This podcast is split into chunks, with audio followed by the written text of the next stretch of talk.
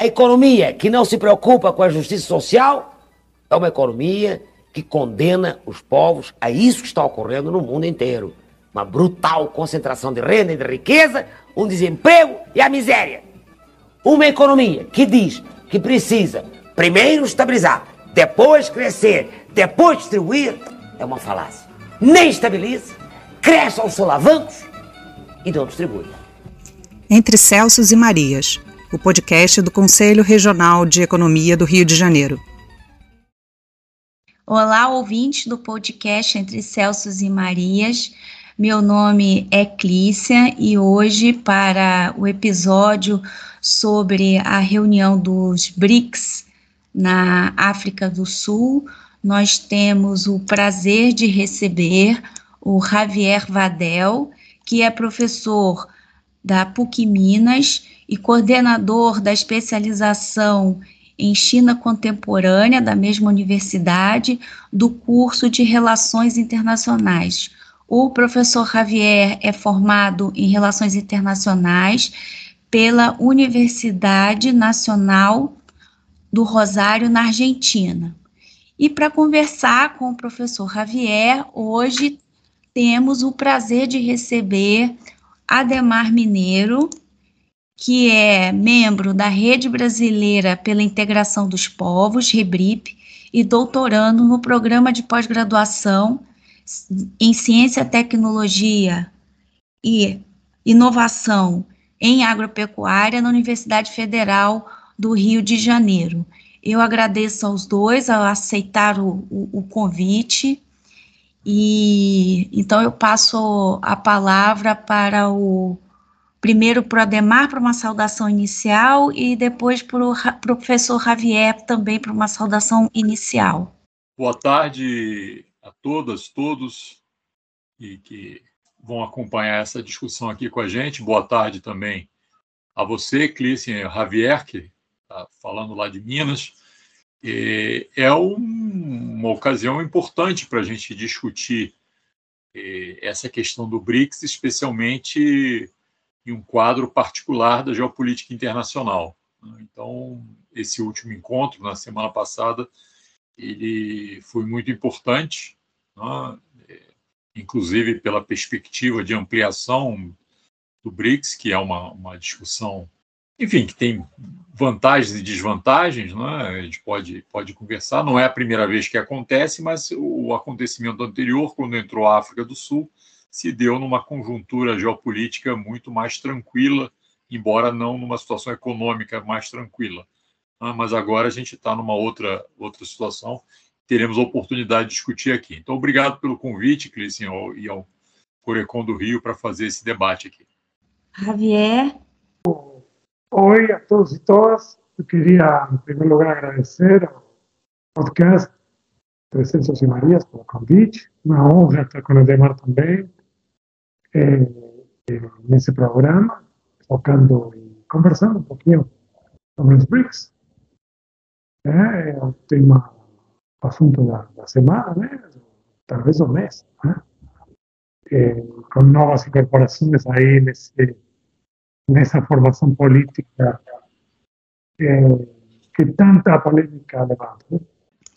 Então, é, professor Javier, o senhor pode nos dar é, um panorama primeiro, assim, por, por que, que acontece essa reunião é, dos BRICS, né? Acho que ela tem uma certa regularidade, né? É, motivo pelo qual os BRICS se, se reúnem e a diferença com relação ao contexto geopolítico em relação às reuniões anteriores. Perfeito. Pergunta bem ampla que daria para uma aula, mas vamos, vamos ao ponto. Os BRICS é uma formação política criada a partir de, de uma, uma sigla né, é, inventada por um analista da Goldman Sachs no começo do século XXI. Jim Monell, hoje Lord. É, como mercados emergentes. Como vocês sabem, é muito comum que no âmbito dos mercados, dos bancos internacionais, do, da grande finança internacional, eles inventam muitas siglas, né? E basicamente essa pegou. O problema é que ele não é o inventor dos BRICS, porque os BRICS basicamente são uma, é um produto, poderia falar, da crise de 2000, do capitalismo de 2008, 2009, 7 e 8. Né? Então, em alguma medida, é a negação do que Gino O'Neill eh, pregava como mercados eh, emergentes. Né? Então, é, é, a mídia apresenta Jim O'Neill como pai dos BRICS e, logicamente, que os BRICS são uma negação daquele processo, porque estão se constituindo estados emergentes que o que querem, naquele momento, queriam, naquele momento, desejavam, era é, maior participação nos órgãos, organismos de governança econômico global e da ONU também, das instituições econômicas internacionais. Então, também o G20, como cúpula de chefes de Estado e governo, é um, também um resultado dessa crise. Né? Porque aí tem uma articulação que vem de longa data. E essa articulação tem muito a ver com a aproximação eh, da, da Rússia e a China na década de 90. Mas poucas pessoas falam disso. Comunicado visando o mundo multipolar. E, bom, essa sigla foi funcional a essa confluência de eh, política, de descontentes eh, em relação à ordem orden económica, mas orden política internacional. Sobretudo, no primeiro momento, orden económica. Dois anos depois, se incorpora a África do Sul e, eh, mais dois anos depois, se cria o novo Banco de Desenvolvimento e o Fundo de Contingência, os BRICS, com fortaleza. Né? Eh, já desde 2010, com a África do Sul, essa formação política já tem um elemento de, de formação unilateral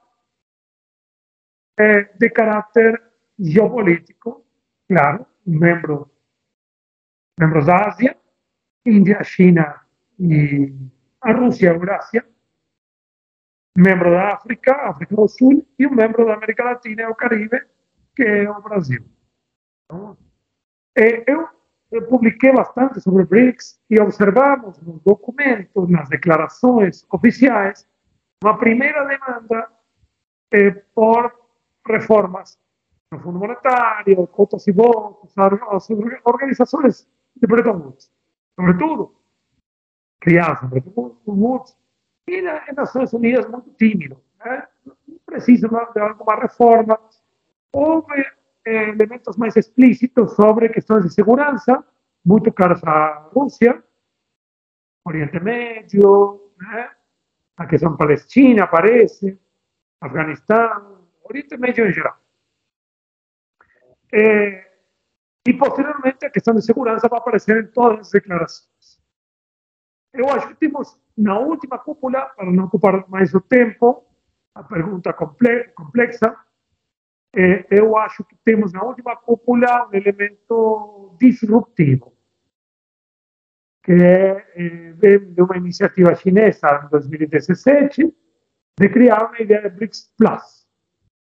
E isso é coerente com os princípios iniciais dos BRICS, que era visar um mundo mais multipolar, mais democrático e mais multilateral.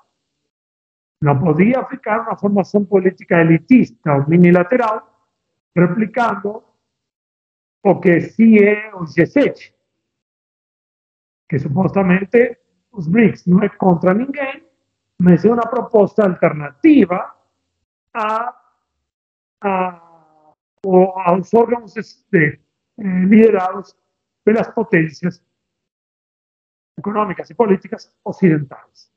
Okay?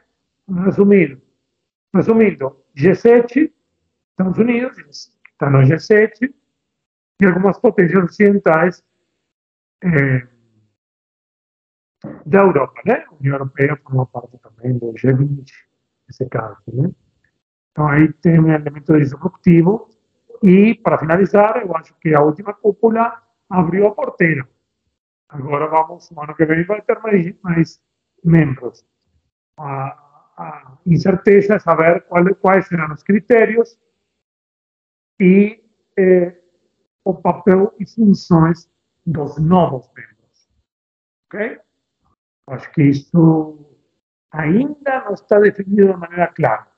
De qualquer maneira, desde, desde a chancelaria argentina, eles falam que o ingresso aos BRICS a partir do ano que vem vem sem nenhuma condição. Ou seja, teria eh, poderes plenos e decisões baseadas no consenso. É uma maior complexidade, mais membros, né? Decisões por consenso são mais complexas, mais longas. É, Ademar, você gostaria de. Não, eu posso falar um pouco. É, eu acho que o, que o Javier abordou pontos importantes. Né? É, primeiro, eu acho que vale a pena a gente lembrar que, na verdade, um grupo de quatro países, dos países originais dos BRICS, o Brasil, a Rússia, a China e a Índia, é, mesmo antes da primeira reunião formal do BRICS em, na Rússia, se não me engano, em 2009, eles já se reuniam à margem das Assembleias Gerais da ONU. Ou seja, existia uma articulação entre esses países, assim como existem outras articulações à margem das Assembleias Gerais da ONU. Ah, mas esses quatro países já se reuniam.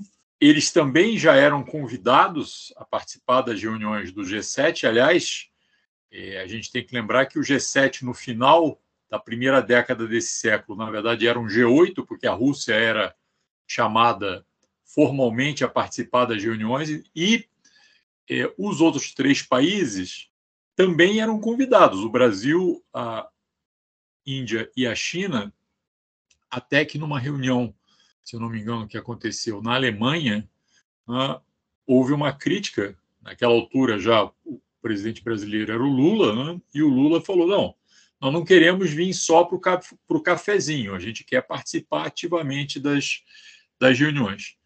É, esse foi um quadro em que foi criado o G20, né, é, que aí, digamos, incorporou esses países né, na, na, nas discussões, mas ao largo disso foi é, criado também formalmente o BRICS, né, em, se não me engano, 2009, em Ekaterimburgo, na Rússia, né, começou a se reunir e, e, dois anos depois a África do Sul passou a fazer parte também.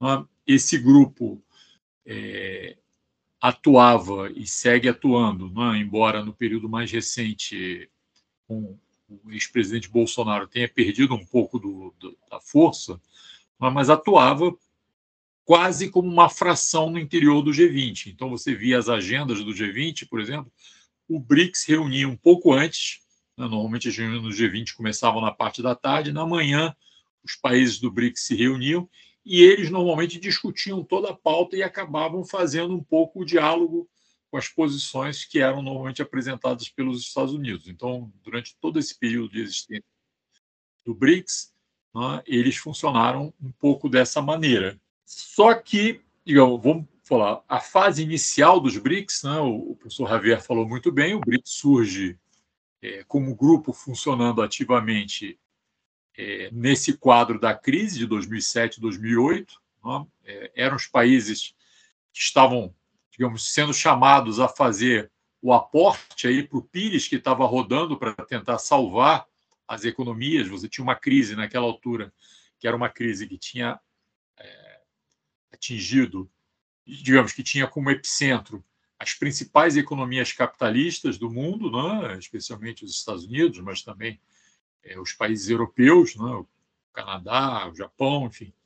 É, a, a, crise financeira, o lado financeiro, se estendeu para a economia, e a busca de saída passou a ser é, de diversas formas, uma delas aumentar a participação financeira desses países que estavam um pouco mais fora do, do, do, centro, especialmente das instituições financeiras multilaterais, né, como Banco Mundial e o FMI, que eles aumentassem seus aportes. A discussão de contrapartida ao aumento do aporte foi o aumento da participação eh, mais ativa desses países nos mecanismos de decisão.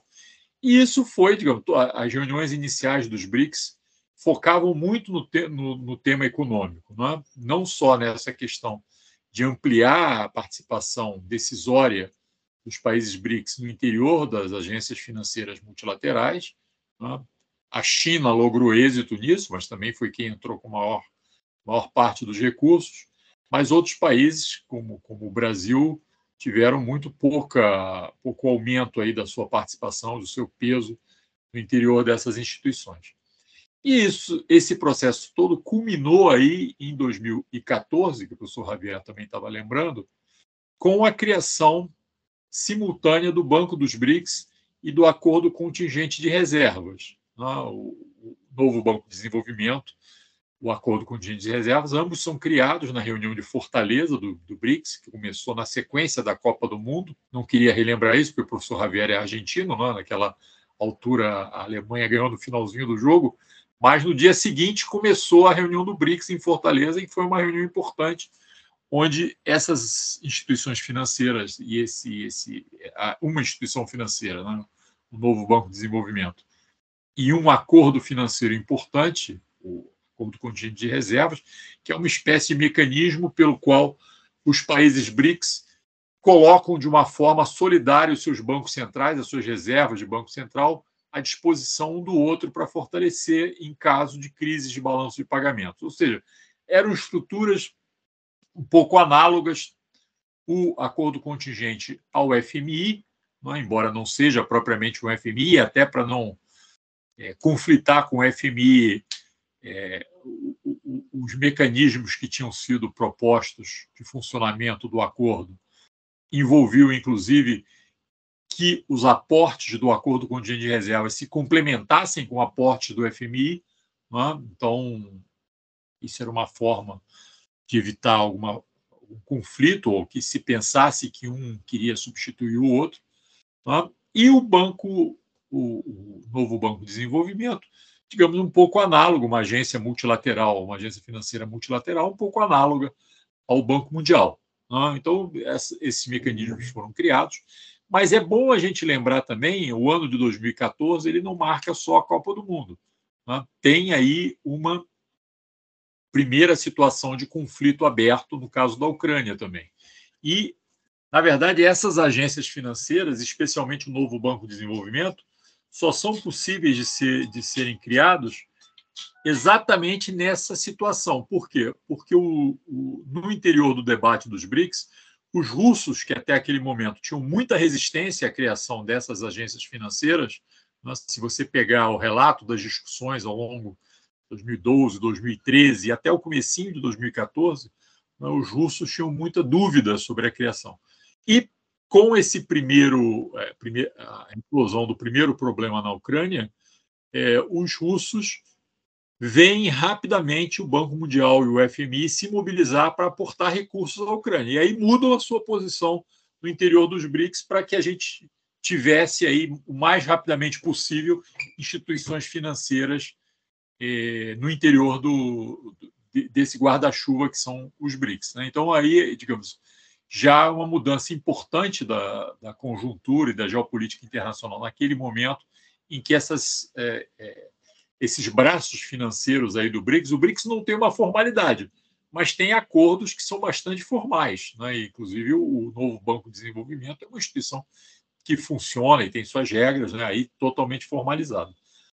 A partir daí, a situação, a conjuntura internacional muda muito rapidamente. Né? Muda no sentido de que você é, vai ampliando aí as tensões, é? vai ampliando também a clareza sobre uma disputa hegemônica entre Estados Unidos e China, isso vai ficando evidente para quem não estava evidente. É? O, o próprio eixo aí do governo Trump nos Estados Unidos passa a ser, embora no governo anterior do Obama já, algumas medidas já tivessem sido tomadas, mas o governo Trump explicita esse, essa, essa disputa. É? E na sequência, o governo Biden também é, coloca essa como uma questão chave. Então, você tem uma mudança da, da, da, geopolítica e que eu acho que marca também uma mudança nos debates no interior do, dos BRICS. Né? Você vê cada vez mais, e nesse na declaração final aí dessa última reunião, cada vez mais os temas de segurança eles vão tomando espaço na declaração final do, dos BRICS. Então, tem uma longa passada a respeito de paz e segurança sobre vários países e várias regiões do mundo, inclusive o caso da América Latina, é citado explicitamente a questão do Haiti. Mas você vai ver lá, a Palestina está de novo citada, a situação da Ucrânia, situações na Ásia, etc. Então, dentro desse quadro, o tema aí da ampliação dos BRICS, né, que foi um tema dessa chave dessa reunião agora, né, como, como não sei se todos que estão nos acompanhando, que vão acompanhar aqui as nossas discussões, sabem, mas no final do encontro da África do Sul, seis países foram convidados a ingressarem nos BRICS a partir de 1 de janeiro do ano que vem. É? A Argentina, aqui na América do Sul, a Etiópia e o Egito, na África, e na área do Oriente Médio, Arábia Saudita, Emirados Árabes Unidos e o Irã. É? Então, esse é um convite, né? isso é importante, porque a gente sabe que, no caso de um dos convidados, pelo menos, que é a Argentina, o processo eleitoral vai um pouco definir a aceitação ou não desse convite, né? mas é, esse tema da ampliação ele passa a ser um tema-chave, como o professor Javier também falou, o tema continua em discussão, porque um dos pontos da resolução final aponta, inclusive, para que nas, na próxima reunião novas entradas sejam discutidas, novos critérios é, de, de entrada sejam discutidos, né? e vários países já estão, digamos, usando uma comparação futebolística na pequena área para entrar nos BRICS, né? para fazer o gol aí. É um caso, por exemplo, da Indonésia, que já foi um nome discutido agora, né? é, mas tem outros. Né? Então, eu, eu acho que é, essa é a situação atual, mas é, é importante a gente dizer isso, quer dizer, o BRICS teve uma fase inicial muito centrada na economia, isso continua, porque agora você tem a discussão é, do comércio em moedas nacionais, né, a discussão dos mecanismos dos instrumentos financeiros no novo cenário internacional, mas essa nova discussão econômica ela já se dá dentro desse quadro de tensão geopolítica. Professor Javier, então Acho que esse é um ponto para a gente desenvolver. Nos parece, né? Eu tenho pelo menos essa interpretação de que uma questão é que mais incomoda os Estados Unidos é o comércio é, internacional em moedas é, nacionais. Então, eu queria que o senhor desenvolvesse um pouco esse, esse ponto. Vamos por partes. Eh, primero tengo que hacer un diagnóstico de lo que está acontecendo no sistema internacional. Né? Estamos no meio de uma grande de guerra fragmentada, híbrida, entre um bloco euroasiático e, eh, de fato, um atlanticismo. Não vou denominar liderado pelos Estados Unidos. Não é uma guerra eh, clássica. Né? E dos Estados Unidos tem dois, tem alguns pés, mas são dois fundamentais, que o poder armamentístico e o poder do dólar. O ponto crucial aí é que um ponto da pauta dos BRICS era criar espécies, não, não moeda alternativa, porque é uma coisa muito complicada fazer, né? inclusive com os cinco originários. Sim, uma espécie de unidade de conta, essa ideia, para eh, fomentar o comércio eh, sem utilizar o dólar. Né? Por que, como expressou o presidente Lula, por que tem que usar o dólar? Às vezes me pergunto. Né? Claro, os russos e os chineses não falam, desse jeito. Eles já estão agindo. De qualquer maneira, a moeda, falaram os a moeda não é só unidade de conta, reserva de valor, como mandam os manuais. A moeda também é poder. E nós podemos entender o fortalecimento da hegemonia americana a partir da década de 70 e 80, a partir da consolidação do, do dólar como divisa internacional, do petrodólar também como estrutura, estruturante, como elemento estruturante desse domínio eh, financeiro e monetário do eh, o dólar não vai acabar amanhã, o dólar não vai acabar só por uma declaração do BRICS, mas a, o processo de desdolarização significa, na prática, na realidade concreta, formas de desmonopolização do dólar como divisa internacional. E isso também não acontece um dia para outro, mas está acontecendo. É, tem pequenas sinalizações que viraram notórias. Em primeiro lugar, a guerra da Ucrânia acelerou o processo. Né? Nós temos um artigo aí pronto, artigo acadêmico, passou por parecer, a partir de uma análise de conjuntura, depois do segundo eh, mês da, da guerra, né? vou divulgar esse artigo, na obra que foi publicado, sobre eh, as astúcias da natureza, como falava Gramsci, astúcias da razão de Hegel, adaptados ao marxismo, ou uma espécie de boomerang que significaram as sanções contra a Rússia. No segundo mês do conflito, falávamos isso, eu levei muita paulada, mas agora, eh, depois de dois anos, quase, de um ano e meio, eh, alguns eh, elementos estão eh, aparecendo, né? A Rússia não colapsou economicamente. Eh, quem está em crise econômica, eu passei um ano morando na Europa agora, é a Europa. O processo de desindustrialização da Alemanha é crescente, as empresas estão indo para China. Eh, a Europa, a OTAN, sobretudo, e a União Europeia, que são burocracias não eleitas, eh, mas são burocracias que respondem basicamente aos Estados Unidos, eh, eh, levantaram a bandeira do, do não diálogo com a Rússia em relação à questão tão delicada que todo mundo sabe, aquele que estuda relações internacionais e história sabe, que é a Ucrânia e toda a região da Europa do Este, sobretudo, eh, e pagaram para ver. Né?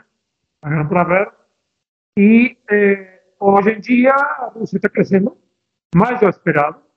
Não tem inflação quase, é ínfima. Eh, toda a economia foi planejada há oito anos para ser orientada para a Ásia e para o sul global. E isso está acontecendo. Logicamente que a Rússia não é um país pequeno. A Rússia é talvez dos cinco elementos de poder. A Rússia tem dois, que armas de destruição, destruição em massa com alta tecnologia e o país com maiores recursos naturais do mundo e diversos do mundo. Eh, a, a associação com a China, que mencionei, começou na década de 90, ela se fortalece agora e é o elemento fundamental do Belt and Road Initiative, que tem 10 anos, a iniciativa da Rota da Seda. Né? E são os atores chaves dos BRICS, gostemos ou não. E a tendência histórica é a transformar os BRICS em uma um grupo de países eh, descontentes com a ordem global que podem criar uma ordem paralela e eu acho que estão criando com interligações. Isso não significa uma nova guerra fria, porque a interdependência da China com o Ocidente é fortíssima. E quando querem, des, eh, eh, o, Trump tentou, o governo Biden tenta eh, desconectar algumas das áreas, inclusive como as de chips, eh, mais delicadas em questão de segurança, isso não, não, não consegue ser feito ou a sanção fortalece o sancionado.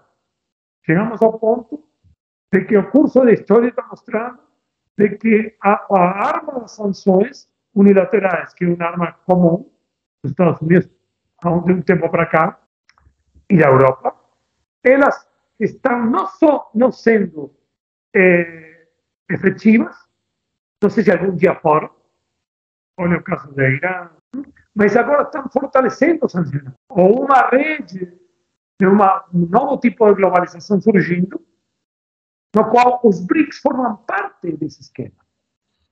Não é um esquema pensado, organizado previamente, mas é um processo que está acontecendo paralelamente a outros processos, numa turbulência, eu denomino uma espécie de interregno de caos sistêmico, no qual a potência declinante, na mudança sistêmica né, estrutural, a um, a um processo de declinante, no qual surgem novos poderes, é um mundo multipolar, alguns falam. Embora o termo multipolar não explica o que está acontecendo.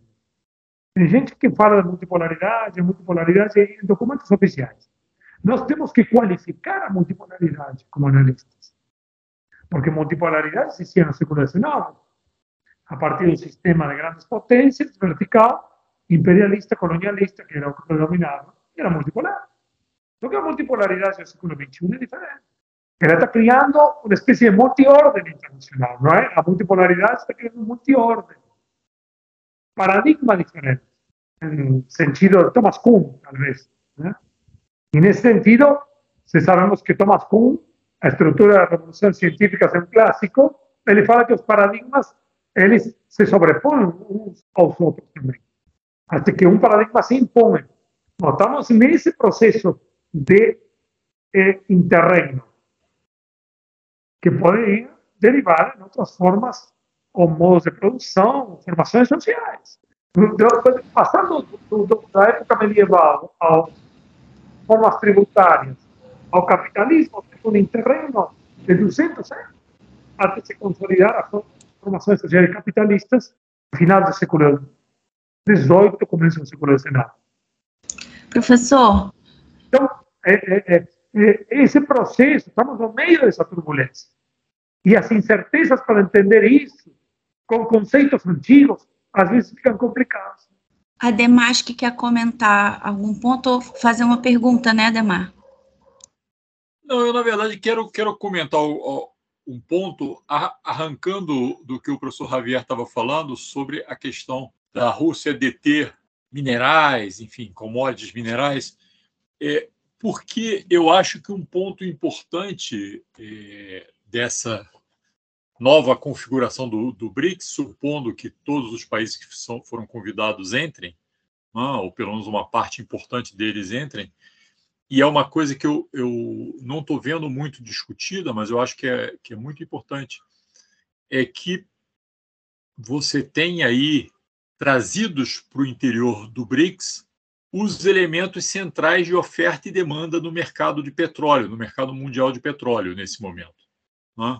Ou seja, com a entrada desses países do Oriente Médio, Arábia Saudita, o Emirados Árabes e o Irã, somados a grandes produtores de petróleo que já estavam no BRICS, como é o caso do Brasil e especialmente da Rússia, né? É, já há algum tempo no cenário internacional do, do, petróleo existia algo que o pessoal chamava de OPEP+, né, que era, digamos, uma negociação entre o principal país da OPEP, que é a Arábia Saudita, e o principal produtor de petróleo não OPEP, que era a Rússia. E eles, todas as últimas mudanças de preços de petróleo no cenário internacional, eles tentaram é, trabalhar juntos essas questões, tanto para cima quanto para baixo.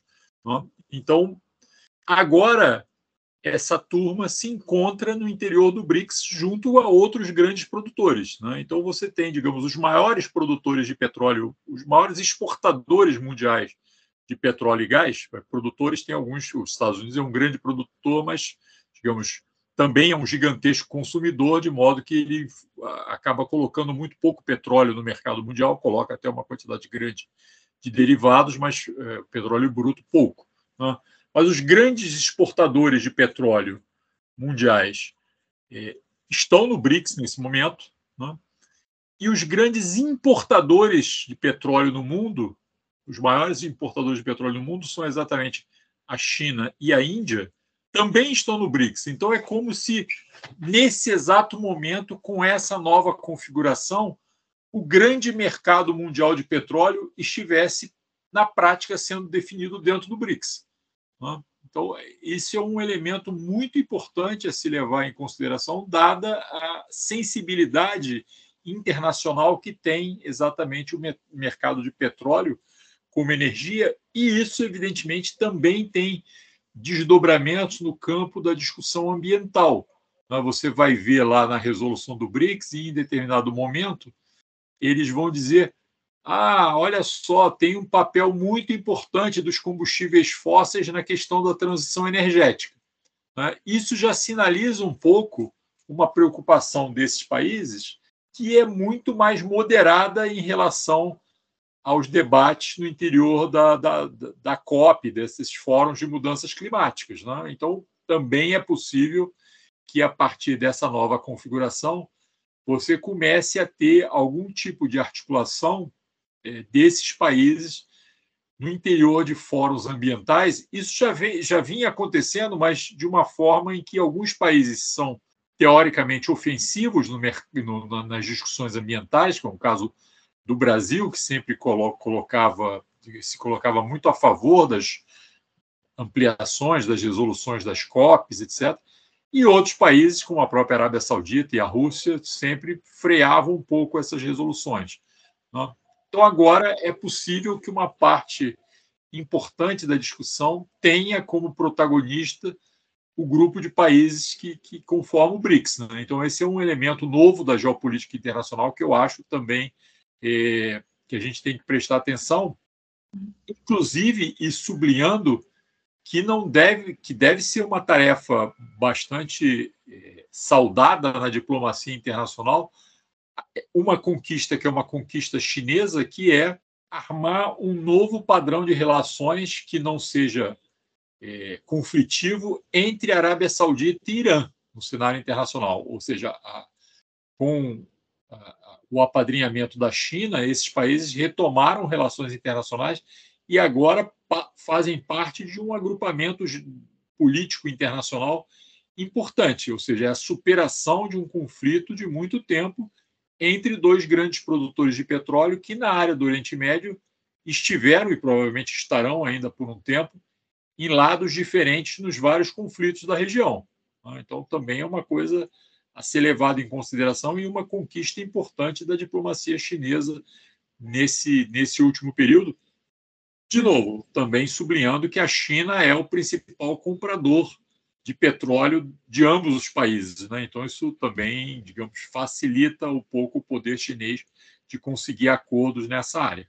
Mas é isso, eu, eu, eu queria colocar esse elemento aí do, do mercado de petróleo, porque eu acho que é um elemento importante a ser tomado em consideração, dada a sensibilidade que esse, esse mercado petroleiro tem no mundo desde que o petróleo é o principal é, combustível da humanidade.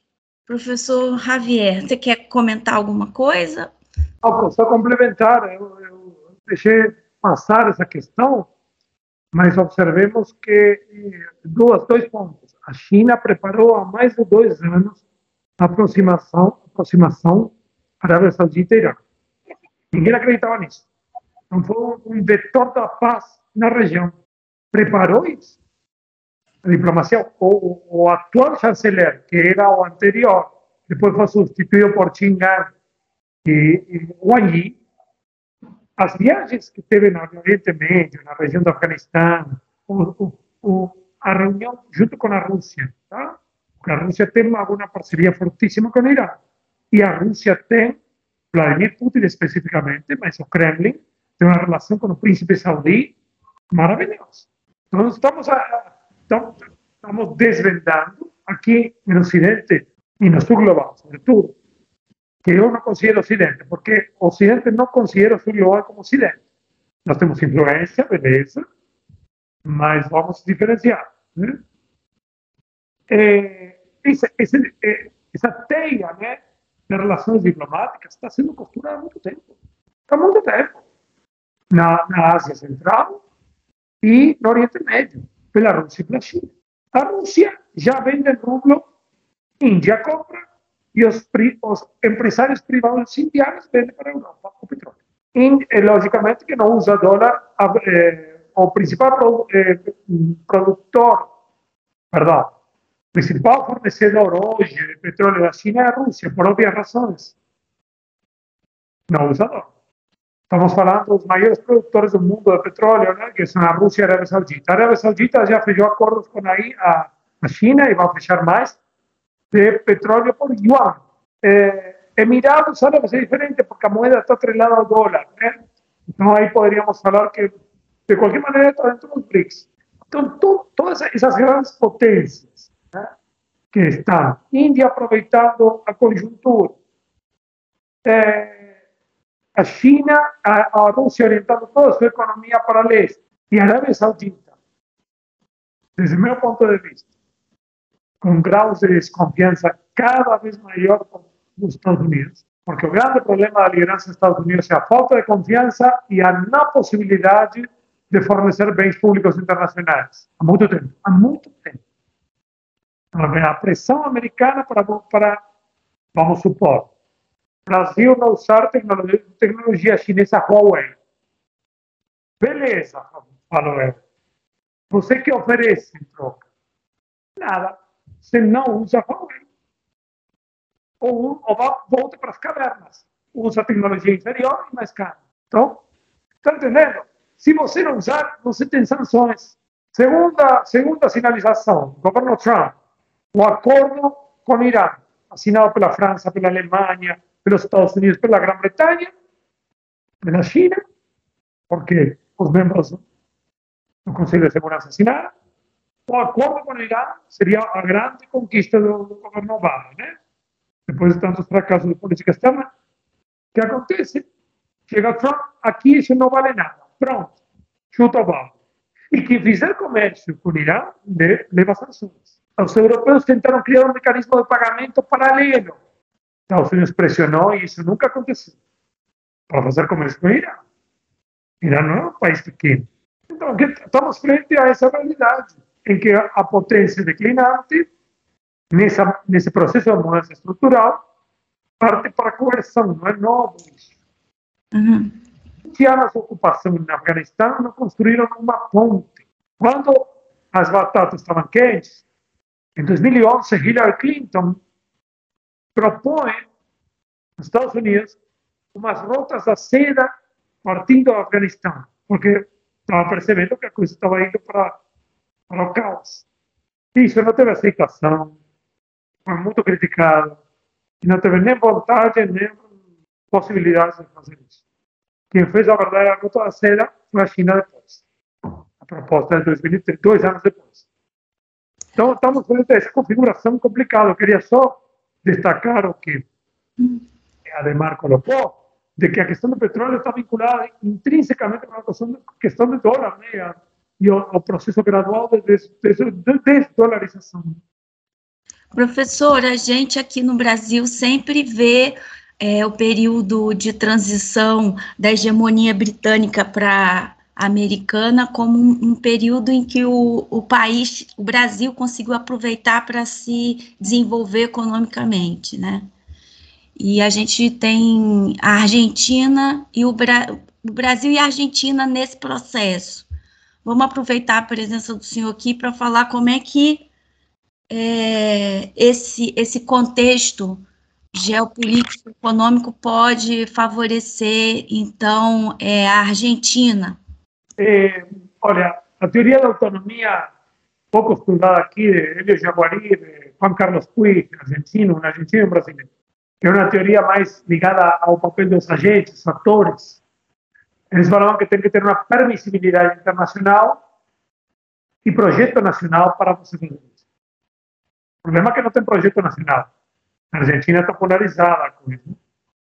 No Brasil não está menos polarizado, embora eh, há uma confluência para uma reindustrialização brasileira nessa transição. Há uma tentativa agora. E eu acho que é um momento oportuno. Essas conjunturas são momentos oportunos para, como falava Giovanni Arrighi, nos interstícios do caos sistêmico, tentar achar é, margens de autonomia. Por exemplo, eu acho que a polarização nos Estados Unidos hoje não só no âmbito internacional, a polarização social nos Estados Unidos e o medo de Trump, de, de pequenos Trumps, Donald Trumps, Bolsonaro, Milley, pode favorecer na conjuntura apoios a governos como Lula ou o governo peronista nessa conjuntura. Amanhã pode mudar. Porque o, o, o contrário é, terra arrasada. Os Trump, da periferia são um espelho invertido. As novas direitas da América Latina são espelhos invertidos das novas direitas do Norte. As do Norte são nacionalistas, industrialistas, podem fracassar ou não. Trump não, não foi muito bem, mas tinha preocupação industrialista. As, as novas direitas, a nossa, ou ultradireitas da nossa região, são todas neoliberais econômicas. Todas. Não tem uma exceção. Entrevistas neoliberais, eh, acreditam no livre mercado, importação de armas para todo mundo. Tem algumas, uma série de, de, de variáveis que se repetem, mas elas não são nacionalistas no sentido de reindustrializar o país, de uma política de visão nacional, de projeto nacional. Não. O projeto deles é abrir, privatizar todos. Um, pouquinho, um pouco diferente no norte. Nova, as direitas como Orbán, o Le Pen, o Trump, são diferentes. Cada uma se adequa à idiosincrasia da sua nação. No caso da Argentina, a Argentina já aceitou um bicho a, a bola está com nós. Se, se, se ganha a direita, que vai sair agora BRICS. Quero saber se vai sair. Minha, lei já mudou a retórica. Por que falo isso? Você pega província por província na Argentina, quais são os principais parceiros, parceiros comerciais? E eu fiquei surpreso. A minha província, Santa Fé, de origem, São Juan, a Índia é o principal parceiro. O resto, Brasil e China. Você acha que o discurso de Milley contra o Brasil e contra não fazer comércio com comunista, não vou fazer comércio com a China porque é comunista? Olha só, isso pode levantar, sei lá, criar um escândalo para ganhar alguns votos radicais, radicais só isso. O mundo não funciona assim.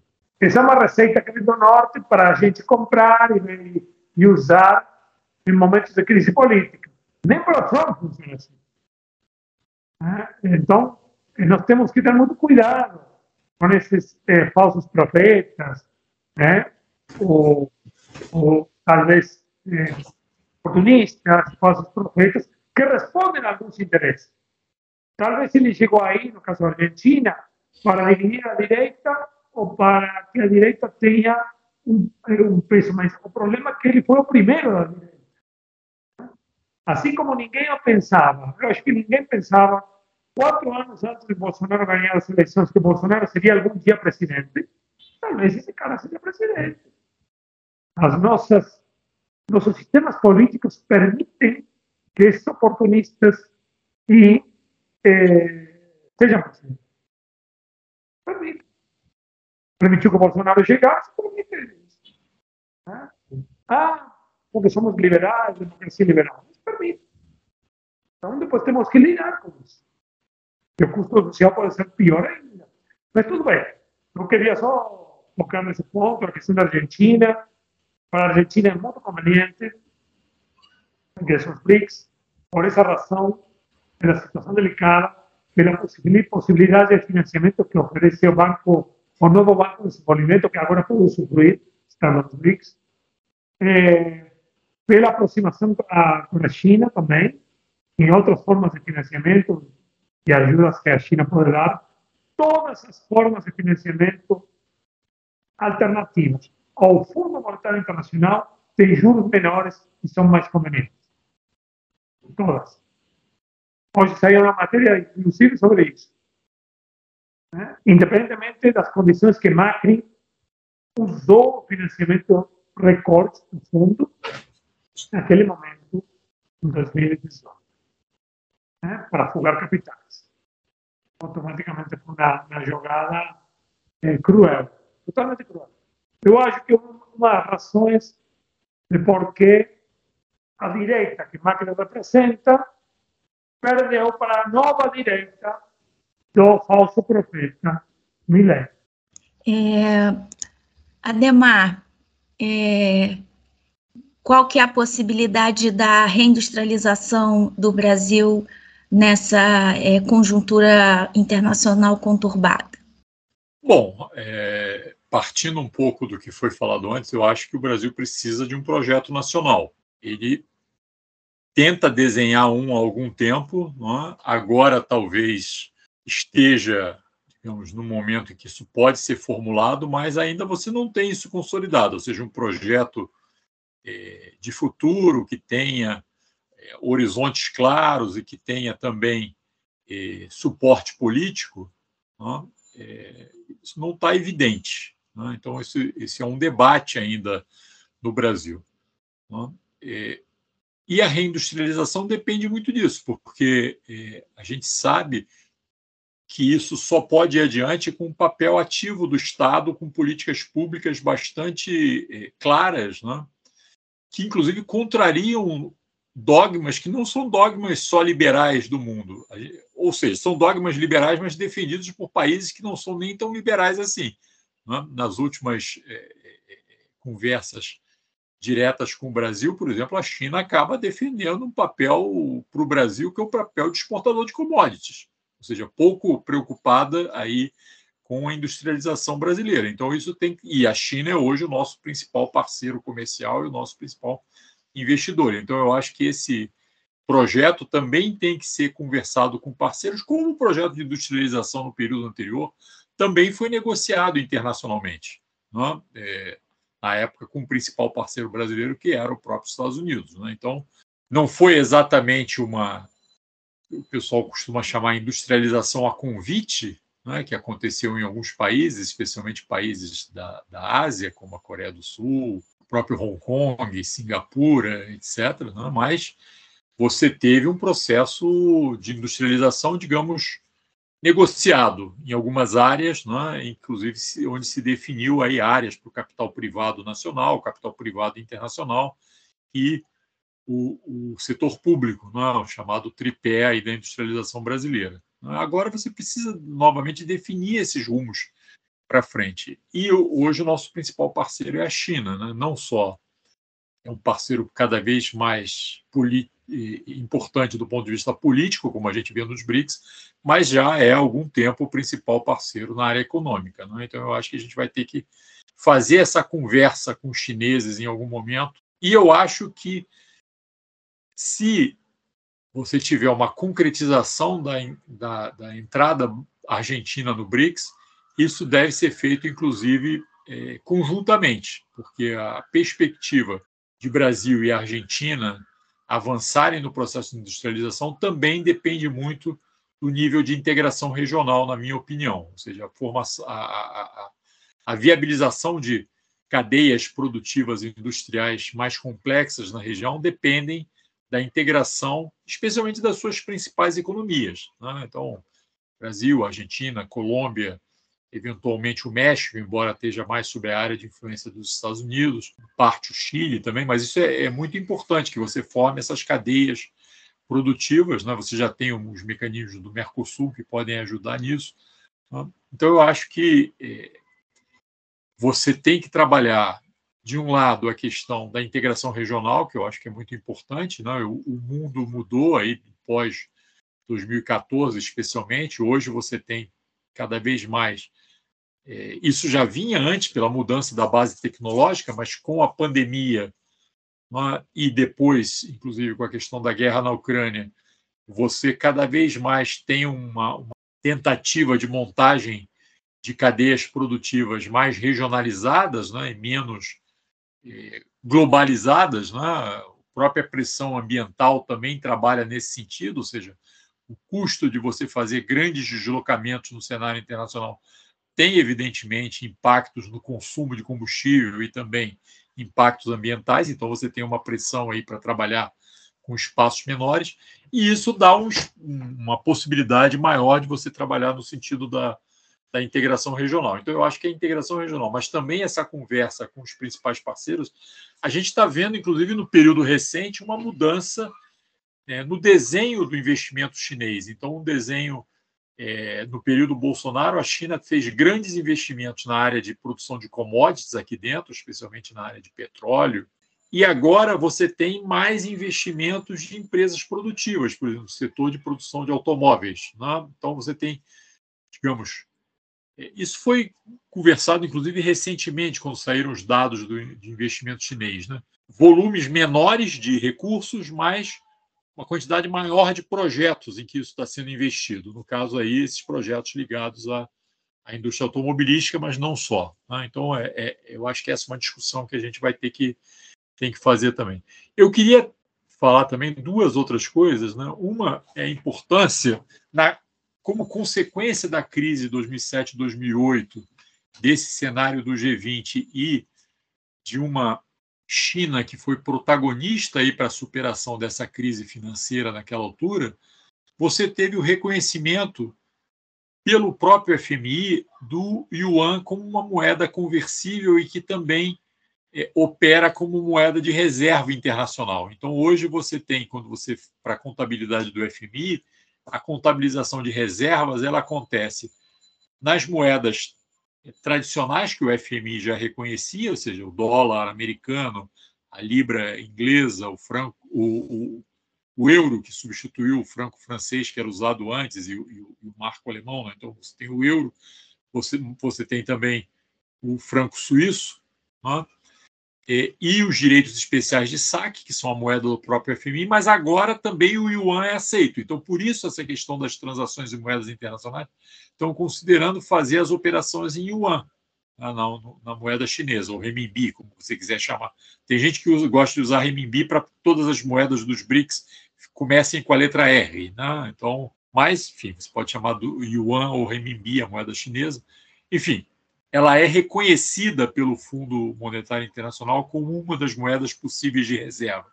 Então, por isso é que facilita essa proposta dos chineses de é, fazer transações internacionais em yuan. O yuan, na verdade, do ponto de vista operativo, ele é tão funcional do ponto de vista de comércio quanto o dólar. O que você tem ainda de dificuldade, a China, inclusive, está tentando superar, é a possibilidade de, de utilização em transações financeiras, né? especialmente que os Estados Unidos controlam né? esses movimentos, esses mecanismos internacionais, como o SWIFT, de você fazer transações é, financeiras internacionais. Mas eu acho que esse é um ponto que eu gostaria de, levantar, que eu acho que é um ponto importante, então, quando o professor Javier falou, ah, a Arábia Saudita e a China fazem negócios em yuan.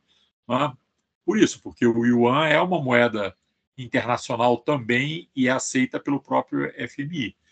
E o outro ponto que eu acho que é interessante também, vamos ver o que vai acontecer no caso da Argentina, mas a Argentina seria o primeiro grande país dos BRICS com um problema é, estrutural de balanço de pagamentos. Então, é, pelo que eu entendo e até onde eu acompanhei, o acordo contingente de reservas, que foi criado lá em 2014, ele nunca foi usado por nenhum país dos BRICS, né? embora na época da pandemia a África do Sul tenha tido um problema de balanço de pagamentos, aparentemente ela não recorreu ao acordo de reservas dos BRICS. Né? Mas seria uma possibilidade para a Argentina né? recorrer aí a esse mecanismo de defesa de balanço de pagamentos que existe no âmbito dos BRICS. Né? Então, a entrada da Argentina, eu acho, também poderia ser uma primeira possibilidade de testar é, esse mecanismo aí de, de proteção que os BRICS criaram para a crise de balanço de pagamentos. Esses dois pontos que eu queria acrescentar, que eu não tinha falado antes, mas eu acho interessante a gente colocar no radar. Professor Javier, gostaria de, de, de comentar, a gente já tem uma hora de entrevista, se eu gostaria de acrescentar algum ponto que a gente não comentou? É, eu acho que não, foi contemplado praticamente, foram contemplados os mais relevantes, né? É, os mecanismos de pagamento, por exemplo, chinês, chips, chips, chips, ele usa na Europa também. É, então eu estou eu participei de um congresso em Lisboa e podia pagar com esse mecanismo de pagamento. Fiquei surpreso. Né? Podia fazer via SWIFT, SIPS, que é um mecanismo que estão usando, inclusive a China com a Rússia. A Rússia tem um próprio mecanismo, mas logicamente que está banido. Mas o que estou notando é isso, né? É como uma ordem está surgindo dentro da nova ordem, né? E criando formas de conexão, mas com, como tem, logicamente, duas grandes potências como a Rússia e a China numa ordem Mas se você observar, a mesma China já é um universo diferente de, de comunicativo, né? É, com WeChat, para conversar com o chinês, tem que WeChat, WhatsApp. Embora eles tenham muito WhatsApp, não usam.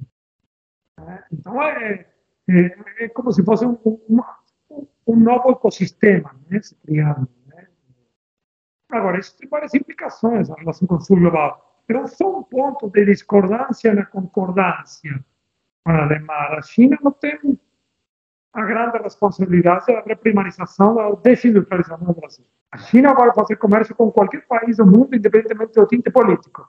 Por isso, o laço, um ultra neoliberal do Equador quer um acordo de livre comércio, ou o governo uruguaio, que é de direita, quer um acordo de livre comércio, ou países que têm política industrialista muito forte, como o Vietnã, também querem fazer negócios com a China. Se vamos à história das evidências, foram as políticas neoliberais que desindustrializaram o país, aplicadas por nossas elites. Quando você cria na década de 90 todos incentivos à exportação de ferro e não agregar valor aqui, você está direcionando para isso. Se a China entra no mercado para comprar ferro, eh, minério de ferro, ok, vai vender. A China não vai te impor uma política industrialista. A China vai fazer negócio. E isso tem que ter muito conhecimento de como funciona na China e como a China faz negócios. A pergunta é o contrário. É, a China coloca algum obstáculo para um país do sul global ter política industrial? Não. Não tem nenhuma evidência no mundo. A China colaborou com Uganda em, com joint venture com transferência tecnológica para criar baterias eléctricas y ómnibus. En Uganda se llaman Kira, Kira Motors, pueden entrar en la página, da inveja, porque fue una empresa de Uganda, con transferencia tecnológica, a batería dos, dos ómnibus é uma empresa que seria o CNPq do Brasil, com o Ministério de Ciência e Tecnologia, com um joint venture com uma é, empresa de alta tecnologia chinesa pública. Agora esqueci o nome. Aí está o ponto. Vamos falar que a China é, é, é, responsável pela nossa desindustrialização, é, eu acho que uma negação de nossas políticas neoliberais e o que fizeram com ele. Agora, se o Brasil quem, quem tentou privatizar a Embraer? Foi a China? Não, foi o governo Bolsonaro. A lei Candir, quem fez? A China? Não, foi o governo FHC. Quem privatizou a, Vale? Ou o que for? Então, ou a Petrobras, quem tentou privatizar? São perguntas que cabem, eh, porque a relação com a China é, chegou para ficar. Se a gente não sabe lidar com isso, se a gente não, se a gente não tem um projeto nacional, eu acho que tem hoje sim uma linha de, de reindustrialização do Brasil. E a China pode ser um parceiro sensacional. Agora, se amanhã vem um governo liberal que privatiza tudo, a China não tem nenhum problema, faz o que quiser. Eu acho que ficaria, sabe, com um governo estilo Bolsonaro, e falo isso porque Bolsonaro teve muitos problemas com a China, diplomáticos, o que até prejudicou, em uma medida, tentou prejudicar o agronegócio, que não gostava muito disso, né? é, porque o agronegócio, logicamente, tem um grande parceiro que é a China. Né?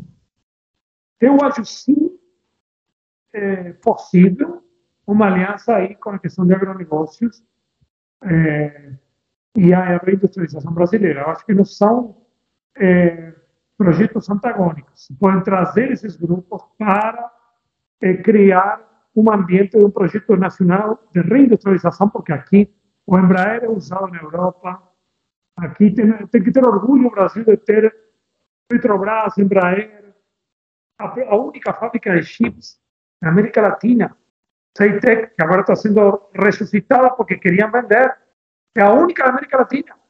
E aqui vou, vou falar que o chinês é responsável, a China é responsável por isso. Eu acho que um pouco a bola está com a gente. E esse é o elemento fundamental que eu queria destacar. É, e uma grande diferença hoje com eh, o modelo ocidental que é um modelo verticalista, impositivo, é, é, em cooperação. Estamos observando no acordo da União Europeia-Mercosul, as críticas são a que fez o presidente Lula são parecidas a que fez o governo argentino. Então, é, nós temos que, que, que, fazer um diagnóstico correto dessa situação. A China não é nem bom, nem um anjo, nem um demônio. Mas não é um ator injerencista, um intervencionista. Para isso, ele vai fazer negócio. Depende da gente como. E nós temos Brasil, mais do que a Argentina. A Argentina poderia pegar carona, tem cacife para negociar. Ademar, obrigada. Ademar, considerações finais, querido. Não, eu queria agradecer a oportunidade de falar com o professor Javier, que eu não, eu não tenho dúvida de que existe alguma possibilidade com, com a China. O problema é que, digamos, o empresariado brasileiro gosta de ganhar dinheiro fácil, e fácil supõe você pura e simplesmente centrar no comércio, na né? indústria dá trabalho. Né? Então, eu acho que isso tem que ser levado adiante por políticas públicas internas, né? e eu acho que, digamos, a China tem feito alguns investimentos na área industrial é? e tem recursos disponíveis para que a gente toque investimentos na área industrial. Então, eu acho que por isso eu falei em negociar. Ela pode, não ativamente, mas passivamente, ser um impedimento na medida em que o empresariado brasileiro vislumbre na situação chinesa uma possibilidade de ganhar dinheiro com o que ele sabe fazer mais fácil, que é, é comercializar né, pura e simplesmente. Ou importar, ou importar o produto terminado e vender aqui, né? É, as duas coisas, né? Exportar de um lado e importar do outro, né? É, ah, que é o que historicamente se fez, né? Você exporta produtos primários e importa produtos manufaturados, né? Então, por isso é que eu digo que, que há que negociar aí um projeto de desenvolvimento, por exemplo, no caso do ferro ou da soja. No caso da soja, por exemplo, os chineses já demonstraram em outros momentos a preferência por importar soja em grãos do que que o Brasil processasse a soja nos primeiros estágios. Né? Seja... Mas, sabe, Ademar, sabe o que aconteceu na Argentina? Viu que eu mencionei que Santa Fe e San Juan eh, a Índia como principal parceiro. Foi porque quando teve um problema com a China, do óleo de soja, eh, a Índia entrou para comprar óleo de soja e o parceiro ficou. Eh, mas, logicamente, é muito melhor processar o óleo né, e vender óleo de soja. E aí ficou um ótimo parceiro que é dos BRICS. Né? Então, as oportunidades, é, vou, é, é, acho que você vai concordar comigo. É, Vietnã, Indonésia, o Sudeste Asiático, é, é uma maravilha para nós. É um polo de comércio que, se nós soubermos explorar, está no futuro de, da, inclusive do empresariado, aquele que quer ganhar rápido aquele que, que bom, vai ficar, é, sei lá, é, aliado a outro projeto mais sofisticado de desenvolvimento. Eu acho. Eu acho porque aí tem um grande futuro. É, sei lá, não sei. Talvez eu estou viajando demais. Não, eu só estou colocando isso porque dá, dá ideias para a Clícia e para o Conselho de Economia de outros temas que podem ser discutidos. Acho que a gente tem uma restrição de horário aqui, mas tem, digamos, dessa conversa, tem uma gama enorme de temas né, que vão desde que a gente acabou saindo do, do BRICS para projetos de desenvolvimento nacional, para geopolítica internacional, para vários outros temas né, que são possibilidades aqui. Mas eu queria agradecer a, a, a ao Conselho essa possibilidade de estar fazendo essa discussão. Eu acho que é uma discussão muito rica. Agradecer ao professor Javier, com quem sempre aprendo muito.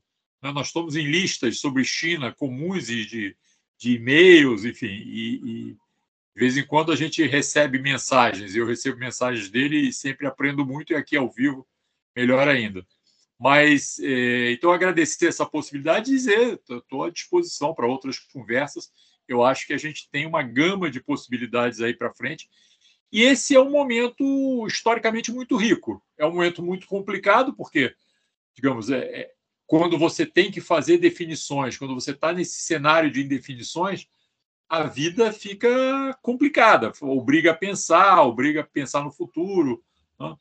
mas também é no momento que se abrem as possibilidades. Né? Então, a gente está nesse momento aí no cenário internacional e exige a gente pensar, refletir e ajudar as pessoas a pensarem nas possibilidades de futuro. Então, isso é um pouco que a gente está fazendo e eu agradeço aí ao Conselho por essa oportunidade.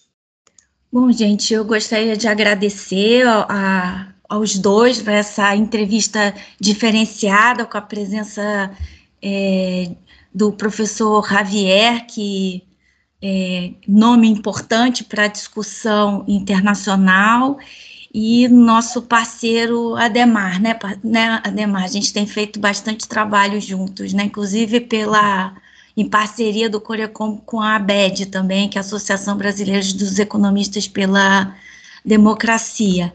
Eu, então, agradeço novamente os dois, convido os ouvintes para assistir a o, esse, esse podcast né, no, no Spotify ou pelos episódios né, que estão disponíveis na página do Corecon. O Corecon do Rio de Janeiro também publica o Jornal dos Economistas mensalmente, também estão disponibilizados no site do Corecon que é www.corecon-rj.org.br. É, eu convido todos a, a, a, entrar, acessar o site. Lá nós também temos informações sobre abertura de inscrições para cursos de aperfeiçoamento e curso de atualização para preparatório da AMPEC. Nós também estamos agora disponibilizando novos canais é, de comunicação no Corecon por meio do WhatsApp. Então, acessem a página, é, lá tem os, os números né, para as diferentes áreas. É, agradeço a todos novamente. Obrigada. Muito obrigado pelo convite. Um grande abraço a ambos. Valeu, obrigado, tchau. Obrigada.